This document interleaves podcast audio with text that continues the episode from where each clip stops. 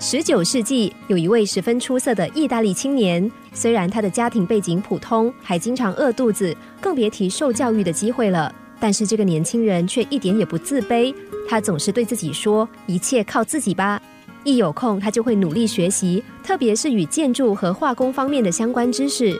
学习一段时间之后，他就立定志向，要用所学到的一切改变自己的命运。学成之后，他考进一间建筑公司工作，从最基层的助理工作开始做起。小小的角色并没有遮掩他的才华和积极。由于他表现得相当出色，很快就成了建筑师们最得力的助手。而他也从这些建筑名师身上学到了不少宝贵的经验和知识。天分加上努力，年轻人逐渐在当地的建筑业闯出名声。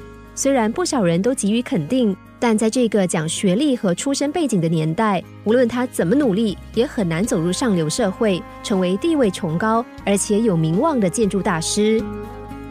直到有一天，他在街上正巧遇上意大利国王出访，他想，如果能建造一个特殊建筑物来吸引国王，那不就好了？这天，他忽然有了灵感，也想起了关于国王的一段故事。原来国王曾经在英国经历过一次刻骨铭心的爱情，因此对英国的一切都十分的想念。只是如今贵为一国之王，很难再到英国大街小巷追忆那段爱情的足迹。年轻人想，如果意大利成立，能有一栋像英国白金汉宫式的建筑，一定能够引起国王的注意。于是他开始行动，先是争取到几位企业家的支持和投资，接着设计图就出炉了。不久之后，在意大利小城内出现了一栋英式风格的漂亮建筑。这天，国王再度寻访探查民情，经过的时候看见这个建筑物，惊讶的说不出话来。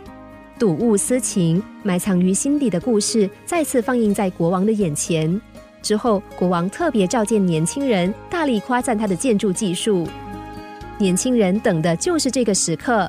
因为国王的赞赏和召见，不止媒体争相报道他和他的建筑，许多上流人士更是抢着要他设计新居。就这样，他一跃成为意大利建筑界的大师，身价百倍。看多了种种的创意巧思，在这里，我们不妨用“心思”两个字来解说。如果不是年轻人用心感受，或许也就抓不到国王的想念心意了。这些动作虽然看起来没有什么特别，但是一份体贴的心意就足以渗入感动每一颗心。把别人的心意放在我们的心上，自然能够获得人们的认同和肯定。所以，找不到灵感、解不开方法的人，不要困坐在桌前，不妨放下一切，跨出步伐，重返生活圈，和人重新互动，听听人们怎么想、怎么说，并仔细听出人们的需要或是渴望。灵感自然就会来，创意更会源源不绝的被启发。另外，一路辛苦前进，年轻人从来都没有过怨言。除了乐观自勉之外，他更加积极的肯定自己。从一开始累积的一切靠自己，到确定目标的一定能够改变命运，我们其实也遇见了他成功的背影。幸运之神向来最喜欢亲近这样乐观积极的人，不是吗？